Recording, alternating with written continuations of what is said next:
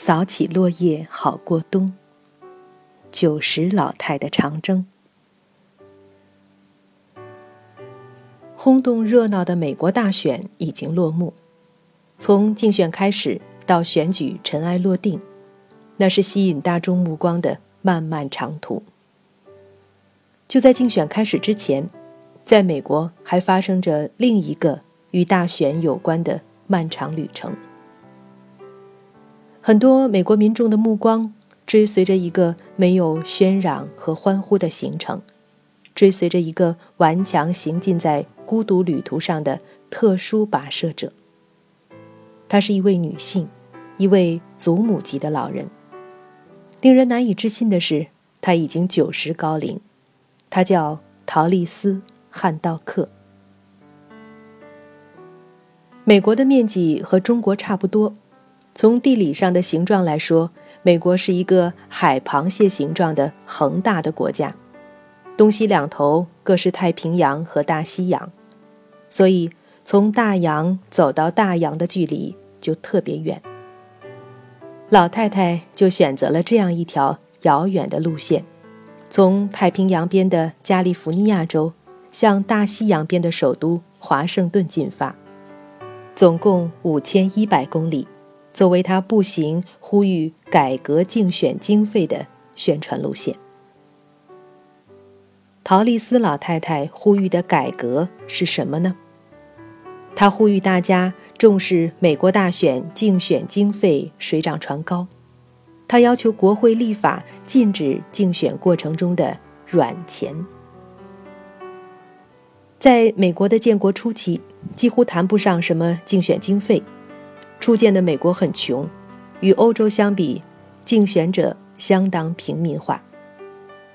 他们发表演说的条件也非常简陋，当然总有一些人来帮忙的。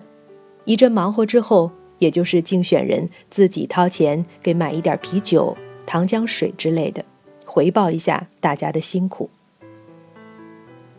我们回顾这样的岁月，当然可以颂扬政治的清廉，但是却必须看到，在那种条件下，竞选者的政治主张也难以家喻户晓。深入人心，其间接的结果就是影响了选举本身的质量。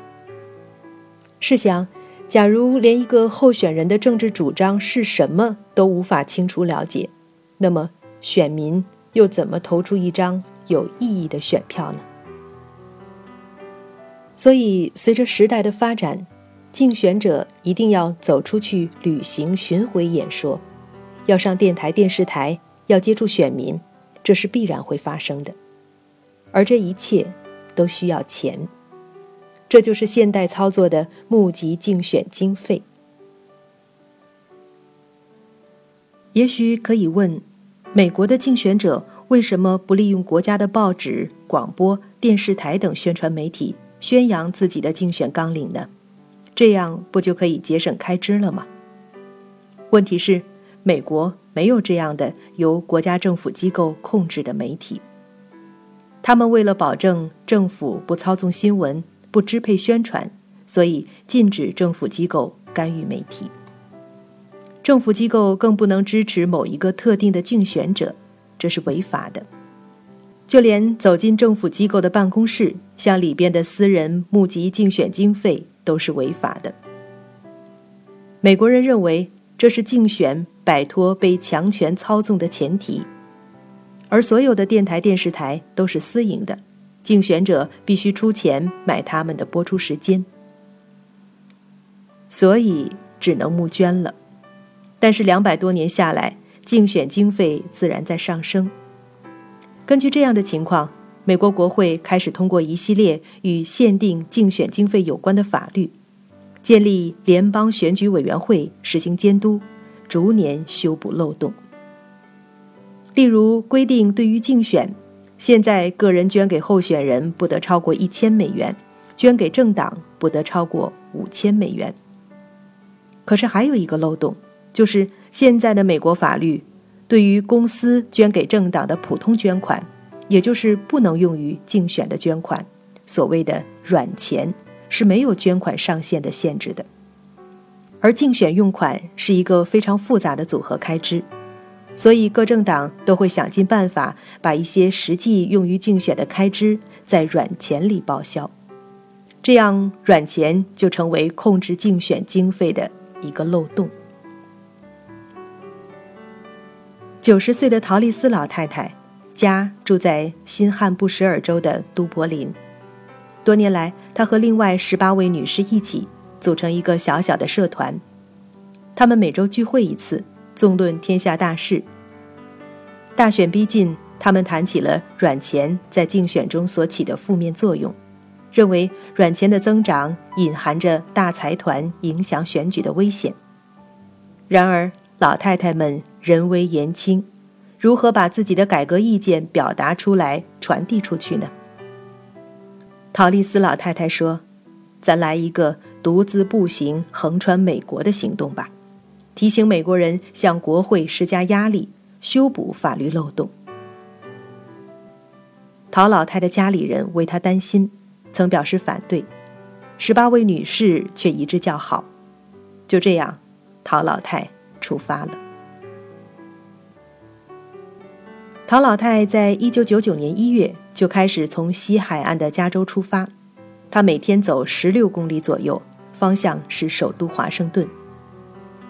九十岁的他已经弯腰驼背，他穿着一件醒目的背心，扛着一面小旗，沿着公路步行。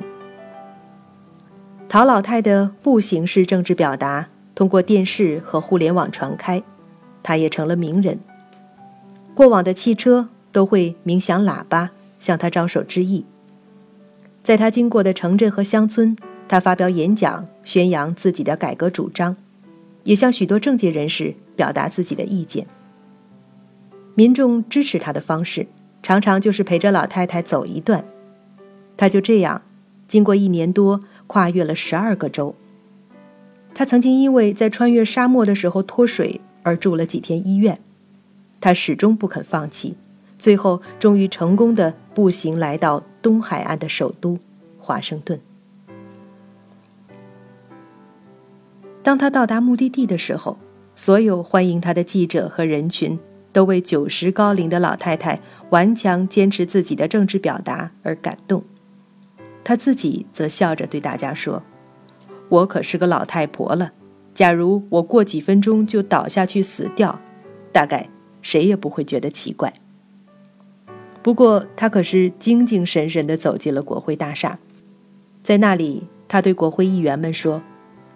你们怎么敢以为老百姓就不关心？一个法官在自己的办公室里和他谈话时说：“我们美国的许多法律，就是由像您这样坚持不懈的努力着的普通人所促成的。”